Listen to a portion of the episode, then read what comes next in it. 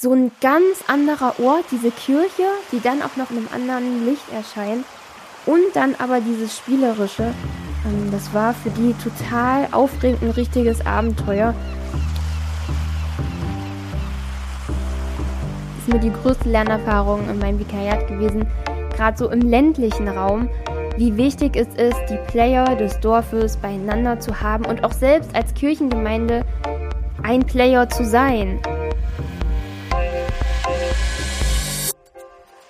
Und damit herzlich willkommen beim Windhauch Podcast. Mein Name ist Tobias Sauer, katholischer Theologe und Gründer von Ruach Jetzt. Und das ist der Podcast, wo ich mich einmal die Woche mit Leuten über Kirchenentwicklung und Glaubenskommunikation unterhalten. Und heute bin ich zusammen mit Therese Roppel. Ich bin Vikarin in einer Thüringer Landgemeinde.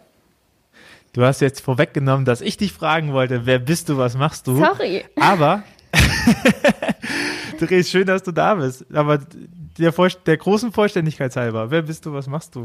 Ich bin äh, Therese und ich bin seit 2020 Vikarin. Also ich habe ein bisschen länger gemacht aus privaten Gründen und Kinderkriegen. Ähm, und genau, bin in Angelhausen-Oberndorf. Das ist eine kleine Gemeinde ja, südlich von Erfurt. Das heißt, du hast äh, evangelische Theologie studiert? Ich habe evangelische Theologie studiert und bin sofort im Anschluss dann ins Vikariat gegangen und ja, bin jetzt so ziemlich am Ende und ähm, ja, gehe aufs zweite Examen zu und darf mich dann hoffentlich ähm, Ende November Pfarrerin nennen. Wir nehmen gerade so Mitte Oktober auf. Ende November könnte sein, dass diese Podcast-Folge, wenn sie erscheint, sehr recht nah dran ist an dieser Stelle und äh, wir dich vielleicht dann schon mit Pfarrerin, Pfarrerin Roppel betiteln. Ja. Genau, das, äh, deine Gemeinde ist in der Nähe von Erfurt, ne? Geografisch ein bisschen einordnen. Genau. Dieses, und äh, das heißt, du bist in der EKM äh, Vikarin. Ich verfolge deine Sachen schon ein bisschen länger. Schon in der Zeit, als du noch in Bonn, glaube ich, auch warst. Nee, Halle. Leipzig und Halle, Halle? habe ich studiert. Mhm. Und noch einen Blog hattest. Also das waren die, die Zeiten, wo, wo Blogs noch In waren. relevanter Part war. Genau. Aber wo ich jetzt neugierig geworden ist und warum ich dich jetzt einlade oder eingeladen habe, hier zu sprechen, ist, weil in den letzten Monaten auf einmal deine Story geflutet worden ist mit einem Kirchraum, der aussah wie die Hollywood-Tour im Phantasialand. Irgendwie irgendwas mit Unterwasserwelt, irgendwas mit Fischen und Jona-Geschichte und man konnte da reingehen und dann hier, das sieht so wahnsinnig schön und interessant aus. Therese, äh, das hätte ich gerne erklärt. Was, fangen wir vorne an. Was hast du da getan? Ja, wir haben in unserer Gemeinde mit einer Projektgruppe, die ins Leben gerufen wurde aufgrund des Gemeindeprojekts, was wir im Rahmen des Vikariats durchführen sollen, ähm, haben wir ein Projekt durchgeführt, das haben wir Escape, also eine Exit Game in der Kirche oder Exit Church haben wir es kurz genannt als Arbeitstitel in der Kirche aufgebaut. Also es ist eine Kirche, die meistens im Sommer zur Sommerzeit leer steht. Die wird sowieso nur drei, vier Mal im Jahr zu Gottesdiensten genutzt. Und wir hatten dann eben die Idee, das da reinzubauen. Und die Projektgruppe hat sich die Jona-Geschichte selbst ausgesucht. Und da haben wir dann natürlich eher richtig Gas gegeben, was Deko angeht. Und so peu à peu hat sich die Kirche gefüllt. Ähm, wir haben sie verdunkelt. Wir haben ja Fische, Netze, Boote aufgehangen und ähm, ja, genau, da eine Unterwasserwelt ähm, installiert. Es sollte sozusagen das Innere des Walfisches sein, aber natürlich sieht es ein bisschen mehr wie Unterwasserwelt aus, weil keiner weiß so richtig, wie es in einem stinkenden Wal eigentlich aussieht. Ich finde das immer wieder als Katholik ähm, verwirrend, dass eure Kirchen ja einfach meistens zu sind. Hm, ne? Also ja. deswegen, wenn du sagst, da ist eine Kirche und die, nur, die wird nur dreimal im Jahr Mhm. genutzt, auch, auch äh, verrückt, dass es ansonsten nicht öffnet. Wie lang, wie lang stand das Ding jetzt? Oder steht es noch? Also wir haben mit dem Aufbau im Mai begonnen. Im Juni hat die, ähm, ja, die ging die erste Durchführung los und wir haben es jetzt vor drei Wochen abgebaut. Also es liegt jetzt noch ein bisschen Zeug rum in der Kirche ähm, und der nächste Gottesdienst wird eben der Ewigkeitssonntag sein und da muss die Kirche sozusagen wieder ganz klassisch aussehen. da kann man, das, das, das sind die dreimal im Jahr, wo es genutzt wird. Das, da, ja. da kann man nicht im Inneren des Walfischs Karfreitag, feiern. Ewigkeit, Sonntag, Heiligabend. Genau. Die großen protestantischen Feiertage. Ja. Also das heißt, Ende September habt ihr es dann abgebaut. Mhm, genau. Okay, dann lass uns mal reingehen. Das heißt, äh, Aufgabe, Vikariat ähm, ist, mach mal was. Mach irgendwas in der Gemeinde. Also klassischerweise, was macht man denn klassischerweise so als Gemeindeprojekten? Eltern-Kind-Café? Ja. ja, ich glaube, das ist tatsächlich in der evangelischen Kirche schon was Innovatives, wenn man sagt, ich mache ein Eltern-Kind-Café. Was ich jetzt persönlich als gar nicht so innovativ bezeichnen würde, weil es das ja auch ähm, ja, gibt, also in erreichbarer Nähe. Ähm, es war wirklich eher die Aufgabe, macht was Innovatives, worauf ihr selber Bock habt. Also lasst euch auch von eurer eigenen Idee leiten, aber natürlich auch was, was es für eure Gemeinde noch nicht gegeben hat. Und ich hatte schon länger die Idee, also weil ich auch in meiner, sehr, meiner Gemeinde sehr frei agieren darf.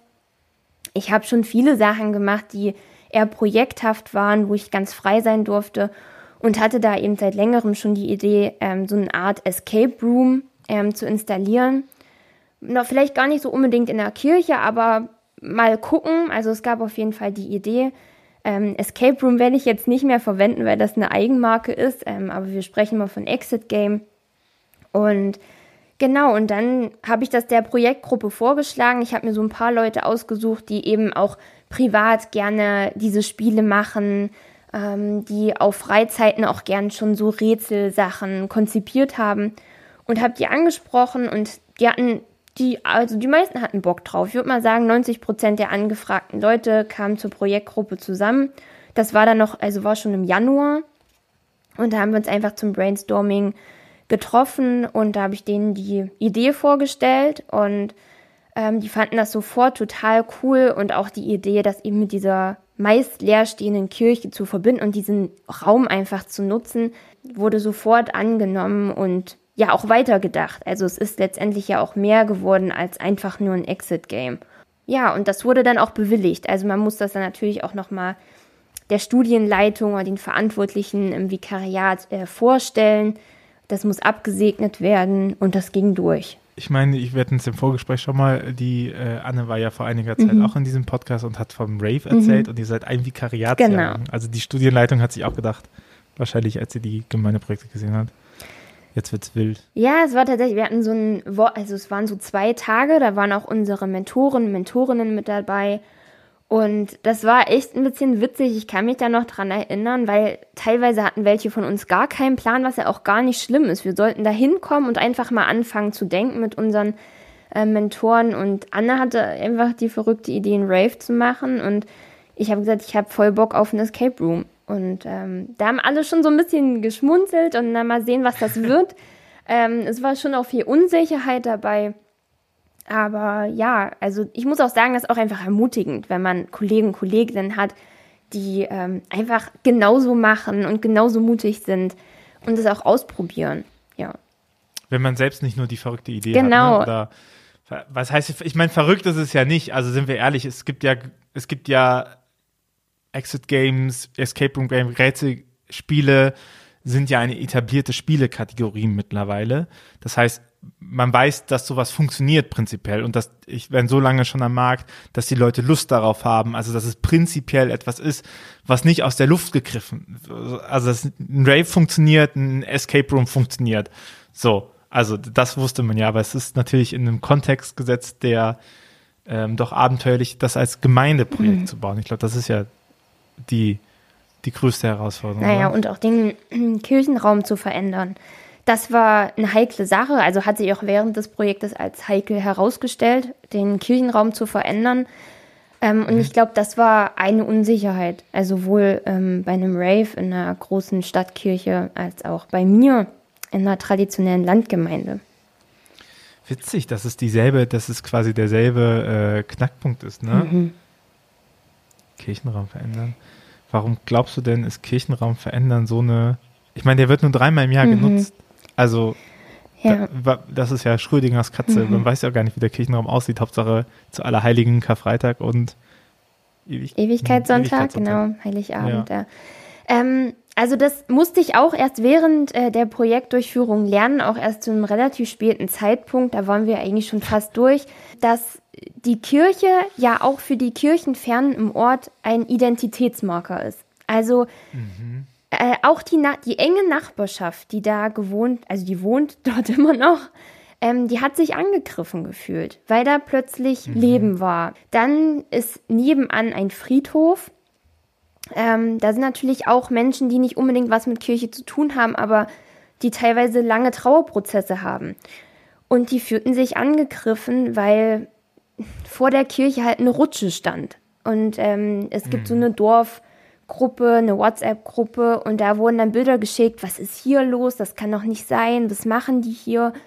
Es kam jemand und wollte die Polizei rufen, weil er Kinderstimmen gehört hat an der Kirche. Ähm, und hat sich Sorgen gemacht, was da, ja, was da passiert, so. Aber ist das nicht verrückt, wie irritiert auf einmal die Menschen sind? Also ich würde es ja noch nicht mal, ich würde es jetzt erstmal nicht in die, in die Kategorie böse Absicht oder mhm. sowas machen, weißt du? Mhm. So, sondern eher in der Kategorie, okay, offensichtlich sorgt eine lebendige Kirche im Ort mhm. für allerlei Irritationen. Ja so sehr, dass man sagt, okay, das sind Kinderstimmen in der Kirche. Das, das mhm. muss, also, da muss ja irgendwas passiert sein. Da kann auch, kann auch gar nicht passieren, dass sowas ist. Oder wir teilen in der Ortsgruppe, dass die Kirche irgendwas macht oder so. Genau. Das ist ja verrückt. Ja.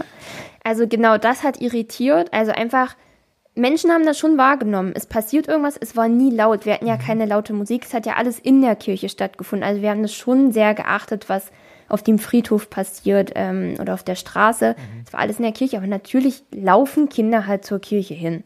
Und das hat irritiert und eben ein Zeitungsartikel, in dem halt berichtet wurde, ähm, die Kirchenbänke wurden zur Seite geräumt und ähm, die Kirche erscheint jetzt in tiefblauem Licht.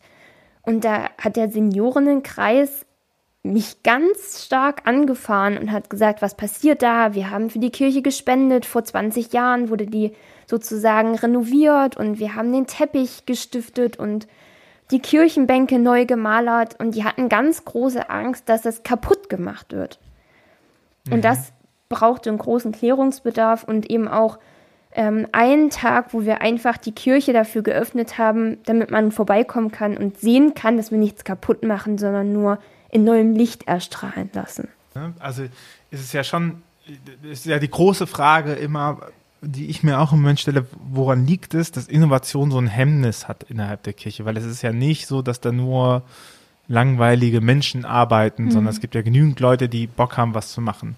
Und welche Widerstände tauchen auf? Und dann nochmal zu merken, dass Kirche für viele weniger Ort von Beschäftigung mit der Welt sind, aber ganz viel Heimat und Kulturgut mit einherhängt. Und der Vorwurf, der ja quasi im Raum steht, ist zum du machst quasi etwas kaputt, was ich aufgebaut hm. habe. Ja, weil ich auch glaube, dass, dass alle Menschen, die sich sozusagen angegriffen gefühlt haben oder irritiert waren, die haben ihre eigene Geschichte mit der Kirche. Ähm, mhm. Und das habe ich einfach vergessen. Oder ich habe es einfach ähm, nicht ja vorher mit bedacht, dass einfach vor 40 Jahren meine Seniorinnen halt im Gemeindekirchenrat waren und ihr, ja, die haben da ihr eigenes Projekt gehabt, dass sie die Kirche gemalert haben und renoviert haben. Die mhm. haben da Bier getrunken und haben sich da eine coole Zeit gemacht. Und daran denken die natürlich, verbinden es mit der Kirche. Und das war ihr Projekt und ihre Geschichte. Und die mussten, glaube ich, für sich jetzt irgendwie auch einen schmerzhaften Prozess durchmachen, dass jetzt einfach eine neue Generation ihre Geschichte mit der Kirche schreibt. Aber das hast du, hast gesagt, hast du erst im Nachhinein erfahren. Das heißt, du hast jetzt das, du hast die Erlaubnis, dass du ein Exit-Game Rätselspiel in der Kirche machen kannst. Ja. Du hast die Waage, du hast noch keine Ahnung, was es mhm. wird, aber du hast großes Interesse von einer Gruppe, die sagt, ja, kannst du machen und du hast das okay deiner Studienleitung, dass du es machen darfst. Was dann passiert? Hast du dir alle Exit-Games, die es so gibt, gekauft und äh, nachgeschaut? Mm, damit habe ich angefangen. Tatsächlich, weil ich, äh, es waren schon so ein paar Fragezeichen, weil ich Exit-Games ähm, oder Escape Rooms ähm, so erfahren habe, dass es viele kleinteilige Räume gibt. Äh, man muss Türen aufmachen.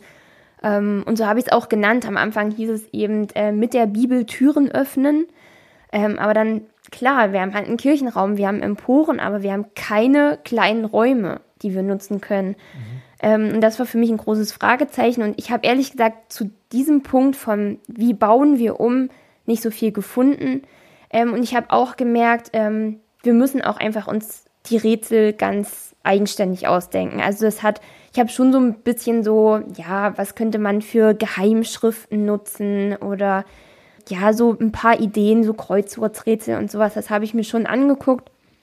Aber ich habe eben auch gemerkt, dass die Projektgruppe an sich auch einfach Bock hatte, selber sich zu überlegen. Also die sind dann eher mhm. vom Thema ausgegangen, okay, wir haben jetzt Jona, wir haben dieses Thema Wahl und Wasser und wir überlegen uns was mit diesen Elementen und gehen da davon aus und von der Jona-Geschichte aus und konzipieren selber unsere Rätsel. Und da bin ich halt so gewesen, okay, ich mische mich da einfach nicht ein. Also wer bin ich, dass ich jetzt sage, ich habe mir hier gerade drei Bücher gekauft und ähm, lasst uns da mal reingucken. Die hatten coole Ideen, das war teilweise ein bisschen chaotisch und natürlich habe ich mich eingeklinkt, um das zu ordnen oder vielleicht auch ein bisschen schwieriger zu machen, was jetzt zu leicht war. Aber tatsächlich kam das einfach vom Herzen und aus dem Kopf, sage ich mal. Das hatte wenig mit Literatur und anderer Inspiration zu tun. Hattet ihr dann, was habt ihr gemacht? Habt ihr zuerst die Geschichte entwickelt? Habt ihr zuerst die Rätsel entwickelt? Wie seid ihr, wie seid ihr überhaupt auf Fiona gekommen? Ja, ähm, wir haben uns. Ähm, war nicht deine Idee, hast nee, du war schon nicht gesagt. meine Idee. Also wir haben uns ähm, ja so zum Brainstorming oder überhaupt erstmal zum Vorstellen der Idee getroffen, waren dann anfangs so acht Leute ähm, zwischen 16 und 34 Jahren. Und da, genau, ging es dann erstmal los und wir haben erstmal geguckt, okay, wir brauchen als Grundlage eine Geschichte und für mich war es halt auch ganz klar, wir nehmen eine biblische Geschichte.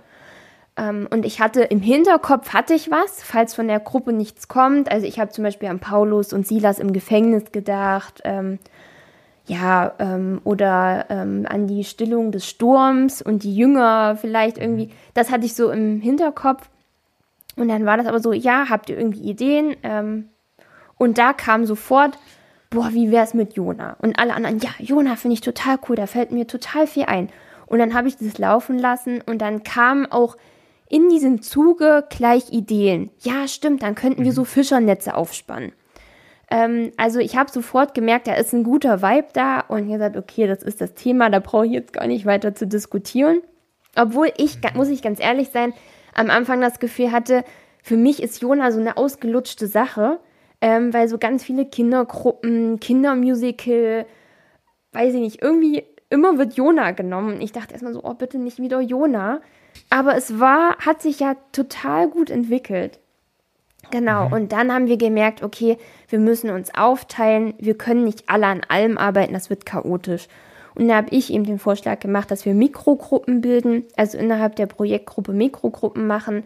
Da gab es dann eine zum Bau, haben zwei, drei Leute sich um den Bau gekümmert. Also das heißt verdunkeln, wie gestalten wir das auf den Emporen, wie gestalten wir den Altarraum.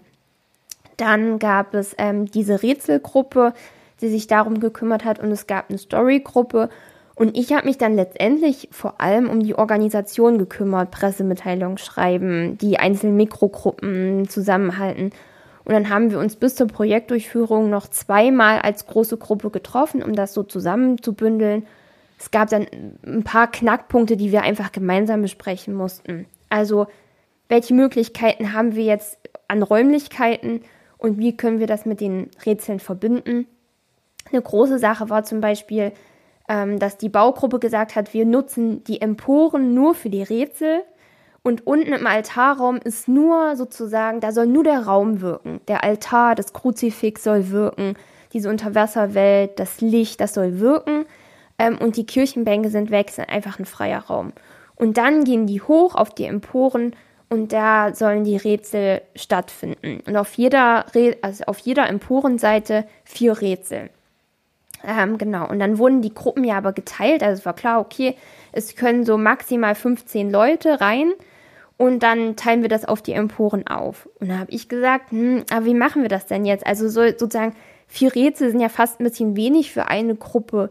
Ähm, sollen die dann wechseln, auf die andere Empore gehen? Das war ein großer Knackpunkt. Wie bringt man die Leute, die das sozusagen jetzt besuchen und machen, ähm, da überhaupt zusammen?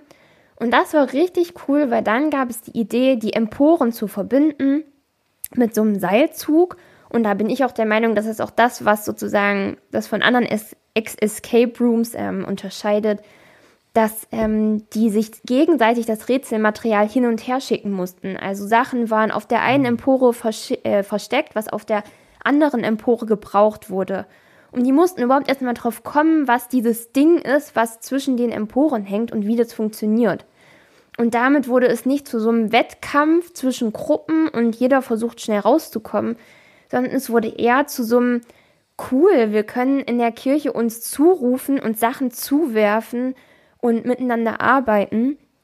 Und unsere Zielgruppe waren ja auch vor allem Konfis, zumindest am Anfang. Das hat sich dann ein bisschen verändert. Ähm, und das hat tatsächlich geholfen, dass so eine sehr pubertäre Konfi-Gruppe, die miteinander gefremdelt hat, ähm, das Erlebnis hatte, wir schaffen was zusammen und wir haben zusammengearbeitet und sind zusammen rausgekommen. Ja, das waren so die wichtigsten Entwicklungen, sage ich mal. Ich würde da gleich nochmal über das Spiel reingehen. Nur ein kurz nochmal zurück. Die Geschichten, die ausgesucht hat der Bibel, war das alles Geschichten mit Gefangenschaft und Befreiung oder nach welchen Kontexten habt ihr da gesucht? Also wir mussten ja gar nicht suchen. Also ich hatte, also ich erinnere mich noch, ich hatte so eine PowerPoint-Präsentation vorbereitet und da habe ich schon, naja, nicht nur, also genau so Paulus und Silas im Gefängnis würde da in dieses Schema passen, aber... Oder halt Jona im Bauch. Ne? Genau, ne? Jona im Bauch ist ja schon auch, ja genau, hat diese, diesen Charakter von rauskommen. Ich hatte aber zum Beispiel auch an die Hochzeit von Kana gedacht oder so. Also weil ähm, ich das hier in Erfurt mal bei so einem Krimi-Dinner erlebt habe, da ging es um so eine Hochzeitsgesellschaft und so. Und das fand ich eigentlich ganz cool, dass ähm, bei einer Hochzeit was passiert. Ähm, mhm. Und hätte mir das auch durchaus vorstellen können, aber das ist, also ich habe so gemerkt, für diese Altersgruppe zwischen 13 und 18 hat dieses Thema Gefangenschaft, irgendwo eingeschlossen sein, so einen gewissen Nervenkitzel. Und als ich dann mit meinen Sachen von Sturmstillung und Hochzeit von Kana kam, mhm. äh, war das so, nee.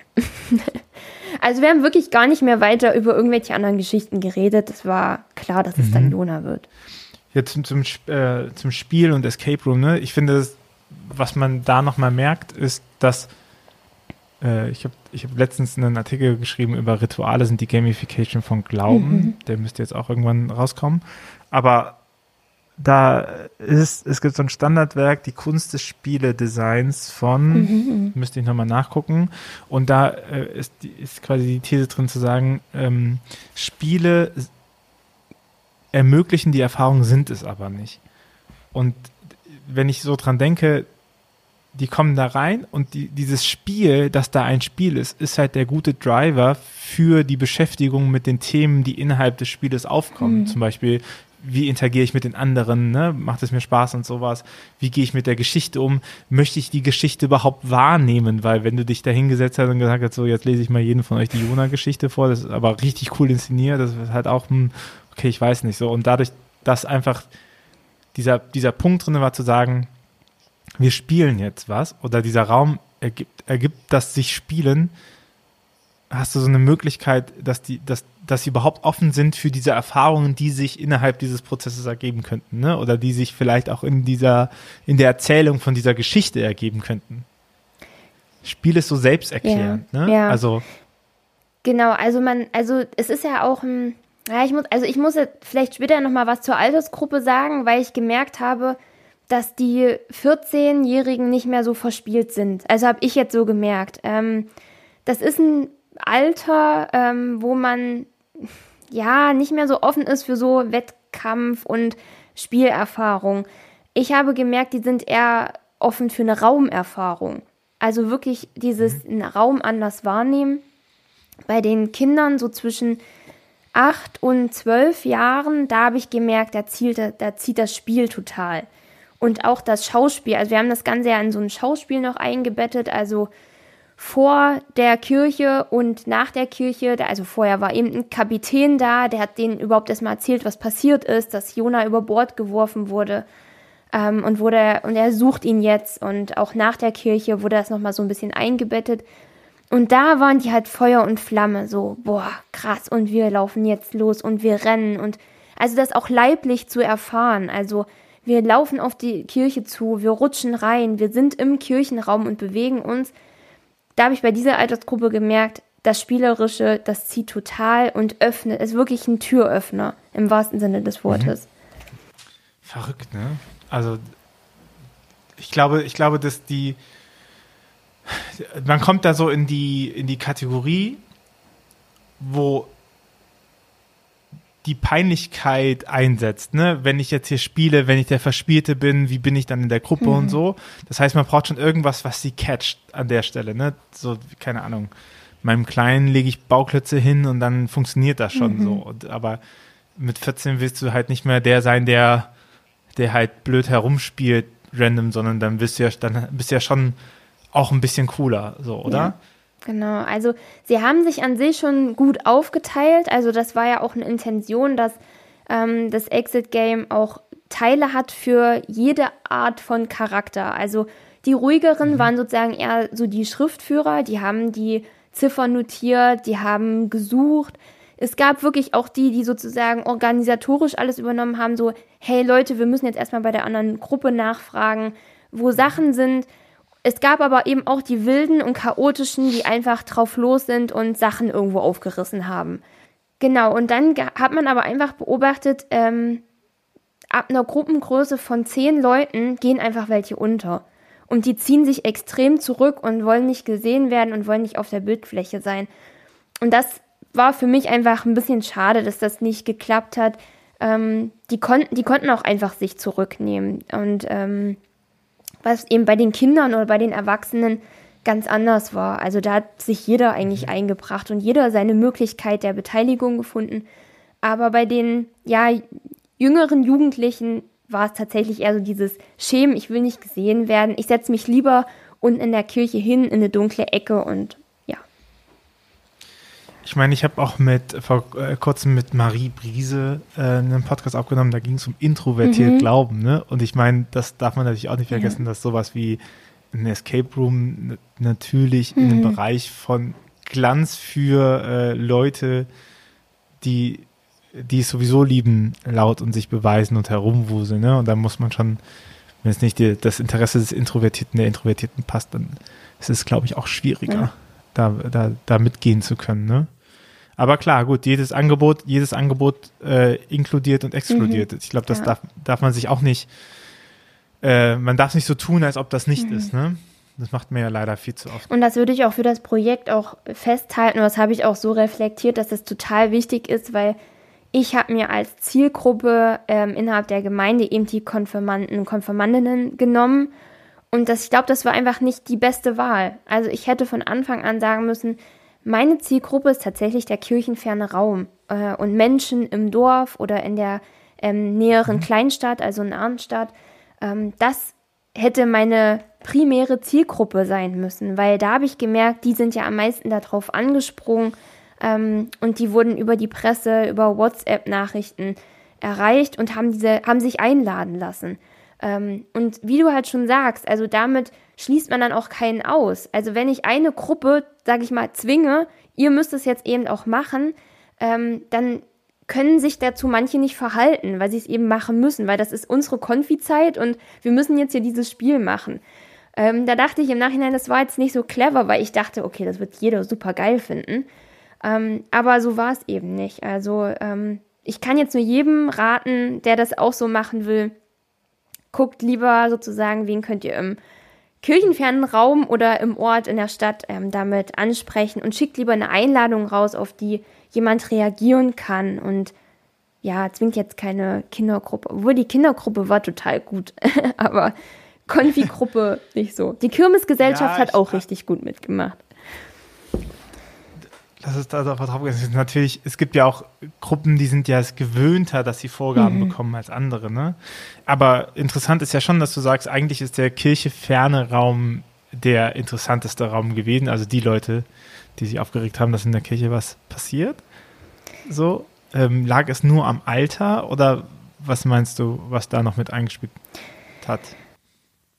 Also was nochmal wichtige Faktoren waren, ähm, dass also Angelhausen-Oberndorf ist sozusagen ein Vorort zu einer Kleinstadt, die heißt Arnstadt. Und es gibt mhm. vor allem wenig Angebote an kulturellem, an spielerischen ähm, für Kinder, also Grundschulalter, Kleinkinder. Da gibt es einfach sehr wenig. Und ich habe gemerkt, dass ähm, Erwachsene mit Kindern auf dieses Projekt angesprungen sind und gesagt haben, also ich habe kon konkret eine Anfrage bekommen von der Mutter, die hat eine Idee für einen Kindergeburtstag gesucht und hat das eben in der Zeitung gelesen und hat mich dann eben angefragt, ob sie mit elf Kindern kommen kann, die sind zwischen neun und zwölf Jahren alt. Ähm, sie würde da gern ihren Kindergeburtstag als Aktion sozusagen drinnen machen, wo ich gesagt habe, oh, die sind eigentlich zu mhm. klein. Aber wir haben uns darauf eingelassen und haben dann ein paar Rätsel mit wenig Aufwand verändert. Und dann haben die ihren, ihre Kindergeburtstagsaktion drin gemacht. Und da kam wirklich ein Junge, also bei einem Rätsel brauchten sie eben eine Bibel. Und da sagte ein Junge, hä, eine Bibel? Was ist eine Bibel? So, wo ich gemerkt habe, die sind wirklich ganz weit weg von dem, was unsere Kindergruppen machen. Ähm, aber für die war das irgendwie so ein ganz anderer Ort, diese Kirche, die dann auch noch in einem anderen Licht erscheint. Und dann aber dieses Spielerische. Ähm, das war für die total aufregend, ein richtiges Abenteuer.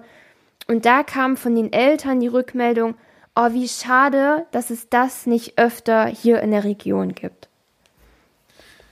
Und da spielen mehrere Sachen mit rein. Ne? Zum einen, ich meine, wir sind beide Eltern, wir wissen, wie geil das ist, wenn du irgendwas hast, wo du mit den Kindern hingehen kannst und was irgendwie nicht alltäglich mhm. ist. Und dann war es ja auch noch kostenlos, genau. oder? Also man konnte sich anmelden und rein und dann hat man kostenlos ein Escape Room gespielt. Das allein ist natürlich schon mega.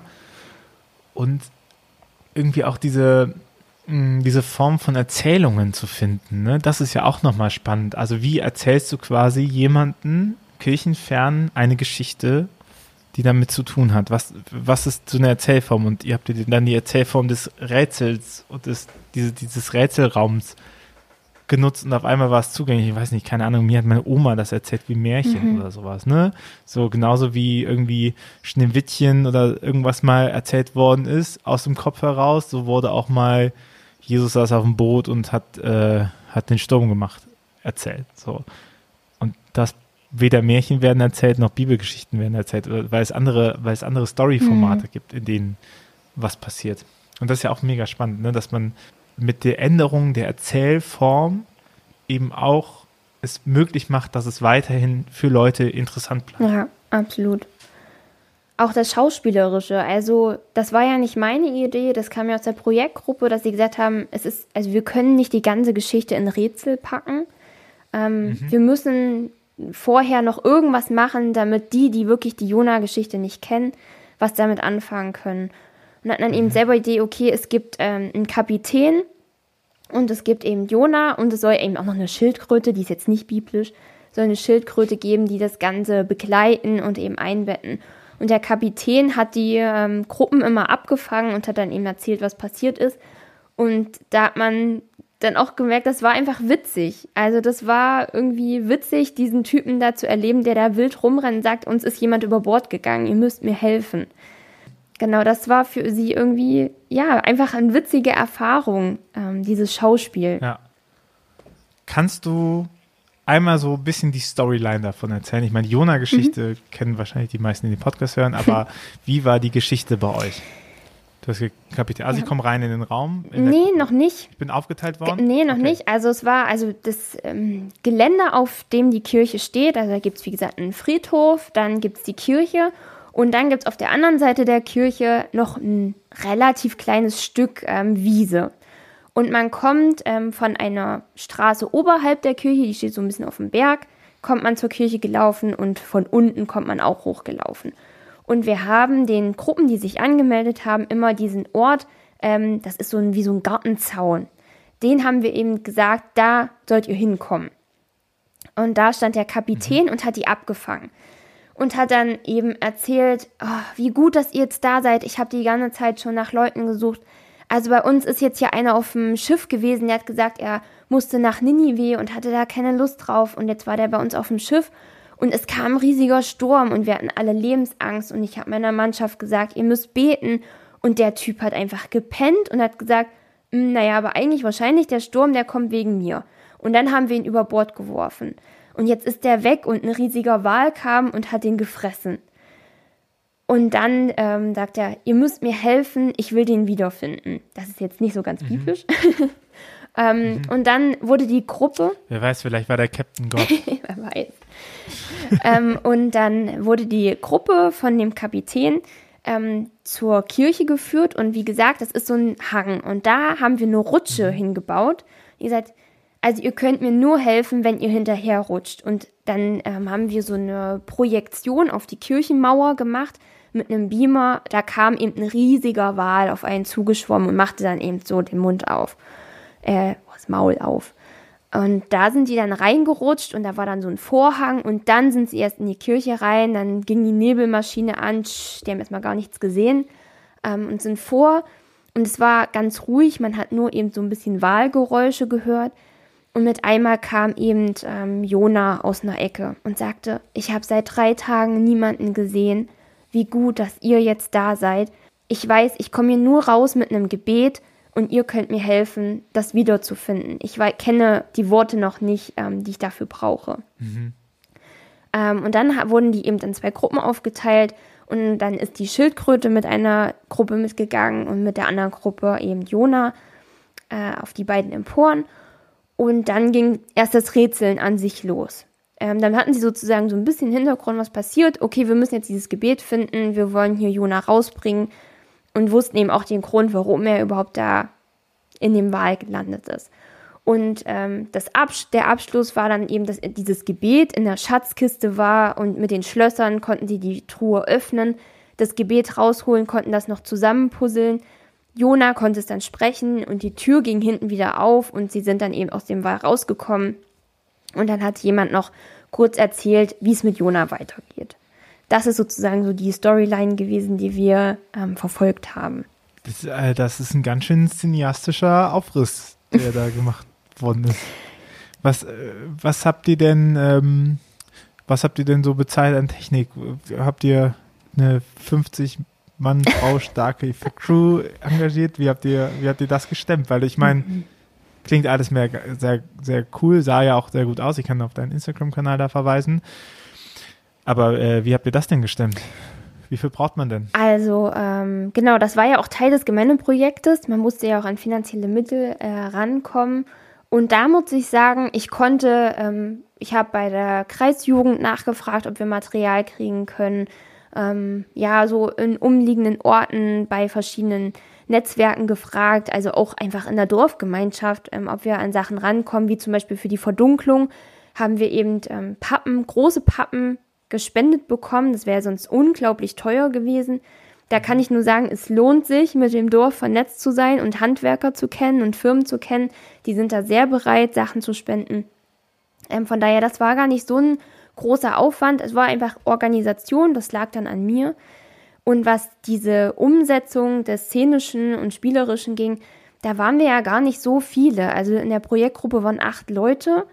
Und ich habe dann als es um Lichttechnik und Nebelmaschine ging, habe ich ihn bei der Kreisjugend ähm, angefragt, ähm, ob wir da die Nebelmaschine kriegen können, ob wir ein, zwei Lichter kriegen können. Und wir haben einfach als Kirchengemeinde vier sehr einfache Spotlights gekauft, was wir schon lange machen wollten, einfach um Gottesdienste auch ein bisschen aufzuhübschen.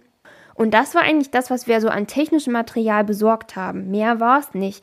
Ähm, der Rest waren äh, Planen, die man im Baumarkt besorgen konnte und Dekoartikel von irgendeinem Partyzubehörladen. also da habe ich Glitzervorhänge gekauft, Fischnetze, ähm, Plastikfische, äh, Nemos zum Aufpusten, ähm, Gelanden. Ähm, also da kann ich nur sagen, das war tatsächlich gar nicht so ein riesiger Aufwand, was natürlich ähm, viel Zeit gebraucht hat, war der Aufbau. Und da bin ich sehr dankbar, dass da einfach eine Männergruppe im Ort ist und auch in unserer Gemeinde, die sich durch Fußballspielen kennen, durch Fußball gucken, ähm, ja, die einfach durch ihre Kinder, die in den Gemeindegruppen sind, so vernetzt sind, die haben dann eben an zwei Abenden sich dann einen gemütlichen Abend gemacht und haben über den Emporen eben alles aufgehangen, was jetzt so in weiter Höhe war, was ich mit den Jugendlichen nicht machen konnte. Und die Schauspieler und Schauspielerinnen waren tatsächlich nur vier Jugendliche. Und äh, welches Budget hattet ihr? Also das ist ja wahrscheinlich immer die, die Hauptfrage, mhm. ne? Wie viel kostet denn, wie viel kostet denn das zu tun? Ja, also wir haben 1500 Euro gebraucht. Also das habe ich kalkuliert. Das haben wir auch gebraucht und das, was im Nachhinein immer mal wieder dazu kam, also zwei Rätsel haben, ähm, zum Beispiel, da gab, brauchten wir Lebensmittel. Ähm, das musste man natürlich dann neu kaufen. Das waren jetzt keine Sachen, die einfach mhm. da sind. Ähm, und das, ja, kann ich einfach sagen, da haben wir einfach einen guten Gemeindekirchenrat, also, weiß nicht, andere sagen Presbyterium oder Kirchenvorstand, die da, mhm. Ja, die waren da total schmerzfrei. Die haben gesagt, Therese, ähm, wenn du jetzt hier nochmal 500 Euro brauchst, dann machen wir das, weil wir sehen ja, dass da Leute kommen und dass es total gut läuft. Ich würde sagen, so summa summarum sind wir bei 1800 Euro jetzt nach Abschluss gewesen. Ja, und das ist ja jetzt auch keine wahnsinnig große mhm. Zahl. Habt ihr ähm, erhoben, wie viele Leute ihr erreicht habt oder wie viele Leute den besucht ja. haben? Also es ist ja wichtig zu wissen, wie viele Durchführungen wir hatten. Also diese beiden Konfi-Gruppen hatten wir. Ähm, das waren sozusagen in jeder Gruppe 15 Leute, also ich sag mal 30 Konfis ungefähr.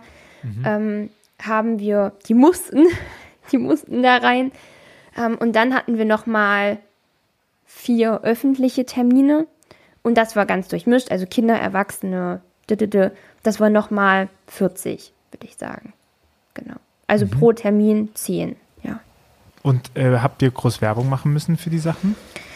Ähm, also es hat ein bisschen gebraucht, bis es sich rumgesprochen hat. Und da muss ich einfach sagen, dass einfach diese Messenger-Gruppen bei uns in der Region extrem gut funktionieren, weil wenige Leute nur noch halt Tageszeitung lesen. Also es gibt halt die Thüringer Allgemeine und es gibt so eine Lokalpresse.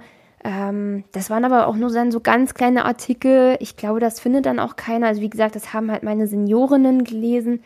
Aber das, also es war wirklich die WhatsApp-Gruppen und die haben sich dann auch diesen Flyer und das Bild dann rumgeschickt, ähm, haben das an Bekannte weitergeleitet. Also es war eher so Mundpropaganda, auf die ich dann zählen konnte. Das heißt, das ist ja lustig, weil das heißt ja, dass äh, die Messenger-Gruppen, die am Anfang euch erstmal Ärger gemacht haben, was wir erst später rausgefunden habt, letztendlich auch der Garant mhm. dafür ist, äh, dass es sich gespreadet hat, ja, oder? Also genau.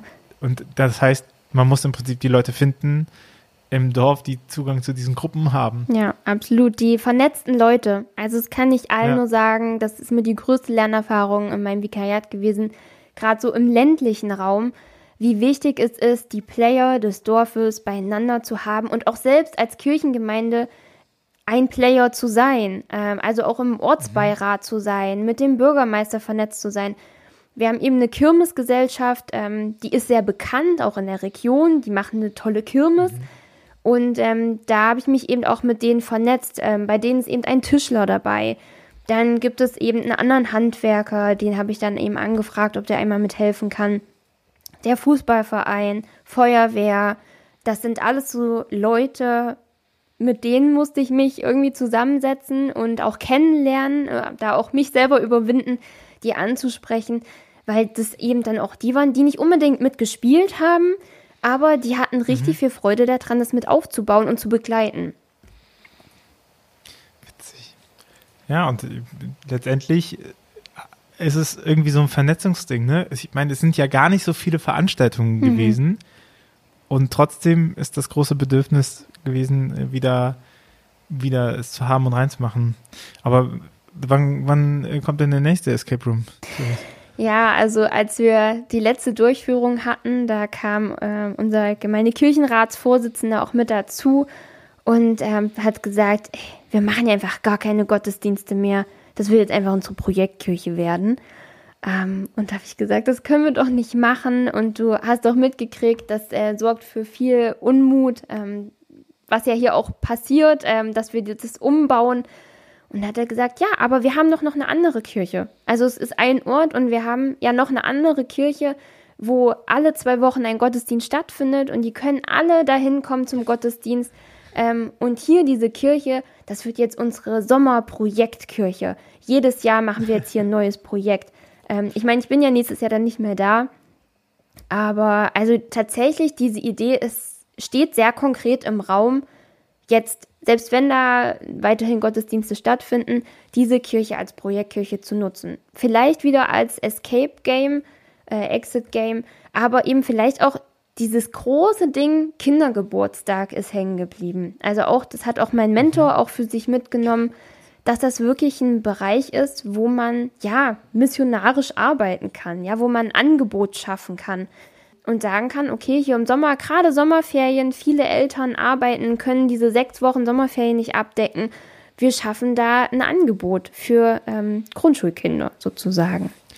Witzig, ne? Geburtstagssachen. Das erinnert mich daran, dass ich Anfang des Jahres den Pinterest Trend Report mal vorgestellt mhm. habe und da war voll so mit Lebens mit Lebensthemen und so weirde Stuff wie äh, Hunde, Poolpartys und sowas, so als Trends, ne?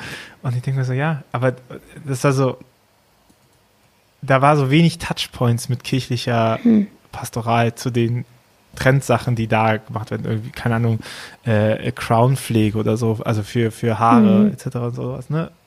Und äh, das finde ich eine sehr interessante Konklusion zu sagen, Kindergeburtstage oder als, als Anbieter in Kindergeburtstagen mhm. zu wirken oder so mitzunehmen, mega geil, weil ich meine, hey, ganz ehrlich, also das ist ja auch einfach viel. Also ja. jedes Kind hat einmal im Jahr Geburtstag, ne? In der genau. Schulklasse hast du 30 Geburtstage. Ja. Also man kann das ja auch für andere Sachen nutzen. Ähm, also man kann ja auch den Raum freigeben. Man könnte da ja Vernissage machen, wie auch immer. Also ich glaube, wenn man sich wirklich tatsächlich als Kirchengemeinde einmal dazu entscheidet zu sagen, wir haben ja eine Kirche, in, denen, in der wir Gottesdienst feiern und oder auch ähm, Pfarrhaus, in dem wir Veranstaltungen machen, ähm, bevor diese Kirche hier ein halbes Jahr leer steht, ähm, nutzen wir das wirklich als Projektkirche und können meinetwegen für drei Altersgruppen in unterschiedlichen Zeiträumen was anbieten oder eben einfach nur sechs Wochen. Ähm, aber es braucht eben dann auch die Ehrenamtlichen, die dann natürlich dann noch Zeit haben. Sommerzeit ist eben auch Urlaubszeit, das muss man dann auch bedenken. Aber diese Idee steht ganz konkret im Raum, auch für den Kirchenkreis. Also wir müssen als Kirchenkreis ähm, ja auch eine Gebäudekonzeption in der evangelischen Kirche Mitteldeutschland mittlerweile machen, weil die Kirche einfach nicht mehr alle Gebäude zahlen kann. Und viele Gemeinden versuchen sich jetzt ihre Kirchen so wieder äh, zurückzuholen und sagen, wir versuchen jetzt zwanghaft da Gottesdienste zu feiern mit fünf Leuten, um zu zeigen, ja, da passiert ja noch was. Und ich denke, ihr müsst ja nicht unbedingt Gottesdienst feiern. Also auch andere Sachen sind Gottesdienst. Guckt einfach nur mal, was sozusagen um euch herum passiert und gebraucht wird. Also versucht bedürfnisorientiert. Ich finde das mega schön, weil ich weiß, in meiner Studienzeit hatten wir so ein Wochenende für so Bewerberkreiswochenende, mhm. ne? Das, äh, so Berufs äh, Studienbegleitung. Und da war, haben die erzählt, dass sie ähm, irgendwie von den vier Kirchen, die sie hatten in der Stadt, haben sie drei abgestoßen und noch eins ist da. Und eine Kirche davon hat so ein Künstler-Ehepaar mhm. genommen. Mhm. Und da habe ich sie gefragt, ja, und habt ihr schon mit denen geredet, ob ihr mal was zusammen macht oder so, ne, ob da irgendwas ist? Und der ist so aus allen Wolken gefallen, weil das einfach nicht in ja. der Konzeption ist. Das ist eine gute Idee, ja. können wir machen. Und ich denke mir so, ah, das ist doch, ich finde das ganz allgemein gesprochen sehr tragisch, wie unachtsam wir mit unseren Ressourcen umgehen. Ja. Also ich meine, eine Kirche im Ort zu haben, das ist eine Ressource. Personal zu haben, das ist eine Ressource. Ehrenamtliche Engagierte zu haben, das ist voll die krasse Ressource. So, weil es, warum gibt es keinen Escape Room für Kinder? Weil die halt einfach teuer wären in der Unterhaltung, mhm. wenn man das wirtschaftlich betreiben muss. Und wenn eine Kirchengemeinde hingehen kann und sagen kann, hey, wir können das stemmen oder wir haben da Bock daraus oder das wird auch unser Dorf-Event. Ich meine, schau dir so diese Krippenspiele genau. an, ne? Oder Passionsspiele, die sind ja genau mit diesem Habitus entstanden, zu sagen, auch wir als Dorfgemeinde machen alle fünf ja. Jahre mal einen riesen Tamtam. -Tam, so. Und das haben wir so ein bisschen verlernt, ne? Und dann, ja klar, wenn du ein Gebäude nicht mehr unterhalten kannst, ist es auch schlau, das abzugeben, mhm. ne? Und, und jemand anderes kann das nutzen aber dass man sich auch nicht überlegt, was machen wir denn damit, dass wir es irgendwie voll in Ordnung finden, mhm. dass so ein riesiges Gebäude dreimal im Jahr aufgeschlossen wird und dafür zahlen wir trotzdem äh, Wartungen, die Orgel, Putzdienste, Heizungen, je nachdem, Renovierungen und so. Das ist ja Wahnsinn. Und auch gerade, wenn es auch so viel gespendet worden ja. ist. Ne? Also, wenn die Leute ja auch irgendwie einen Bezug dazu haben, dass es da ist. Genau. Ja. Ja, oder also ich sage auch mal, was, also weil du ja auch gefragt hast, was passiert vielleicht als nächstes. Ich habe ihm auch gedacht, es gibt ja auch wenig für junge Erwachsene. Also es gibt ja die, die in Erfurt studieren, die sind halt in Erfurt, nehmen alles in Erfurt wahr. Aber was ist dann mit denen, mhm. die eine Berufsausbildung in Arnstadt oder in den Dörfern machen, in Firmen, Unternehmen, mhm. Handwerksbetrieben, wie auch immer? Das Einzige, was die am Wochenende machen können, ist halt zur Kirmes gehen oder in die Disco Und das war's. Mehr gibt's eigentlich an kulturellen Veranstaltungen nicht. Und ich habe gesagt, wie cool wäre es irgendwie Poetry Slam, aber ich sag mal relativ low level, gar nicht so, wie es hier in den Städten passiert, sondern Poetry Slam, Wohnzimmerkirche, Kinoabend.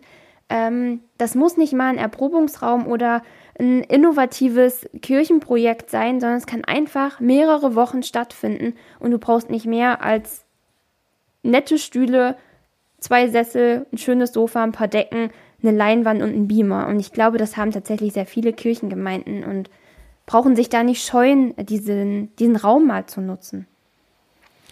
Ja, oder noch allgemeiner, ne? im Prinzip braucht es ja nur die Frage, wer hat Bock, das mitzumachen. Ja. Das war ja auch die Frage, mit der du ja. gestartet bist, ne? Und ich, also, ohne die zu nahe zu treten, aber mit der Bibel, mit der Bibel Türen öffnen, hm? das, also, das ist ja, das zeigt ja nicht, was das nachher für ein schönes Projekt geworden ja, ist, oder? Genau. Also, das ist eine sehr klassische Frage einfach reingekommen und dann irgendwie zu sagen, hey, lass mal was machen, lass mal zusammensitzen und das, was nachher erreicht worden ist, das hättest du ja gar nicht alleine gemacht irgendwie, ja, oder? Also das, gar keinen Fall. das war einfach, äh, du, du, hast aber, du hast diese Plattform dafür geschaffen, dass die Leute mhm. was darauf aufbauen konnten. Ja. So. Und ich meine, also ne, wir reden von einer leeren Kirche, mhm. 1500 Euro und einer Hauptamtlichen, die sich da mal reinhängt für eine gewisse Zeit. Ja. So, es ist ja verrückt wenig. Ich habe ja auch gar nicht alle Gaben dafür. Also ich muss sagen, was ich halt gut kann, ist organisieren und vielleicht Ideen haben. Aber ich muss sagen, ich bin nicht die beste Logikerin, kann nicht wirklich gut Rätsel konzipieren. Ich kann nicht wirklich gut handwerklich irgendwas umsetzen und bauen. Ich hätte es niemals geschafft. Ich hatte einfach diese Idee und brauchte ja auch die Gaben meiner Ehrenamtlichen ähm, und ihre Ideen und ähm, ihre Vision ja irgendwie auch. Also es war ja auch ganz klar, die haben gesagt, wir wollen nicht, dass die Kirche so verstaubt. Genau, also das kann ich auch nur sagen. Äh, auf, falls jemand sagt, oh, ich hätte da auch Bock drauf, aber ich kann das niemals. Ich kann nur sagen, du musst es ja nicht können. Du brauchst ja nur Leute, du musst nur Leute ansprechen, die darauf Lust haben. Und die müssen ja auch nicht unbedingt Kirchenmitglied sein, sondern sind vielleicht begeistert Tischler und haben Lust, was dafür zu bauen. Ja, ist es nicht verrückt irgendwie, dass so der, der Anfang davon ist, sich selber einzugestehen, dass man nicht alles Absolut. Muss, ne? Genau. Ja. Therese, bevor du die letzte Frage bekommst, äh, ein Hinweis in eigener Sache. Wenn du, lieber Hörer, liebe Hörerin, diesen Podcast magst und diesen Podcast unterstützen möchtest, dann hast du dafür die Möglichkeit auf steadyhq.com slash windhauch oder auch ähm, auf windhauch.org.jetzt findest du die Möglichkeit, einen Support-Ticket zu lösen hierfür. Damit unterstützt du den Podcast mit einem relativ kleinen Betrag. Ich glaube, es sind vier Euro im Monat fängt es an oder monatlich äh, unter 40 Euro. Das hilft uns enorm, diesen Podcast zu finanzieren ähm, und diesen Podcast voranzubringen, denn die Produktion äh, kostet Geld und damit du weiterhin jeden Woche eine äh, inspirierende Persönlichkeit zum Thema Kirchenentwicklung und Glaubenskommunikation hörst, dann das wäre schon ziemlich gut. Ansonsten teile diesen Podcast gerne weiter, empfehle uns weiter, äh, teile diese Folge mit äh, jemandem, wo du denkst, das könnte genau das richtige Thema sein. Deswegen, das äh, wäre uns alles eine große Freude. Ähm, und bewerte uns auf den Plattformen. Das wäre sehr, sehr nett, wenn du es äh, schon getan hast. Umso besser. Äh, Dankeschön, denn das hilft, diesem Podcast am Leben zu bleiben. Dres, die letzte Folge an dich. Äh, die letzte Folge, die letzte Frage an dich. Äh, was wünsche dir von für eine Kirche der Zukunft? Hm. Ich wünsche mir für eine Kirche der Zukunft, dass ähm, Kirchengemeinden mit den Orten, mit den Playern eines Ortes zusammenarbeiten, dass sie sehen, welche Bedürfnisse ja um sie herum bestehen und diese wahrnehmen und aufnehmen. Und ich wünsche mir einfach ganz viel Mut, auch Fehler zu machen und Sachen auszuprobieren, Kirchenräume zu öffnen und zu gucken, was passiert. Dann äh, Dankeschön, dass du diesen Prozess geteilt hast und äh, das, was du, das, was du da gebaut hast und dein Gemeindeprojekt. Und ich wünsche dir viel Erfolg beim zweiten Examen. Vielen Dank. Dann, äh, Werde ich brauchen. Hören wir, uns, hören wir uns wieder nach deinem nächsten Projekt. Werde Mach's berichten. Gut. Ciao. Ciao.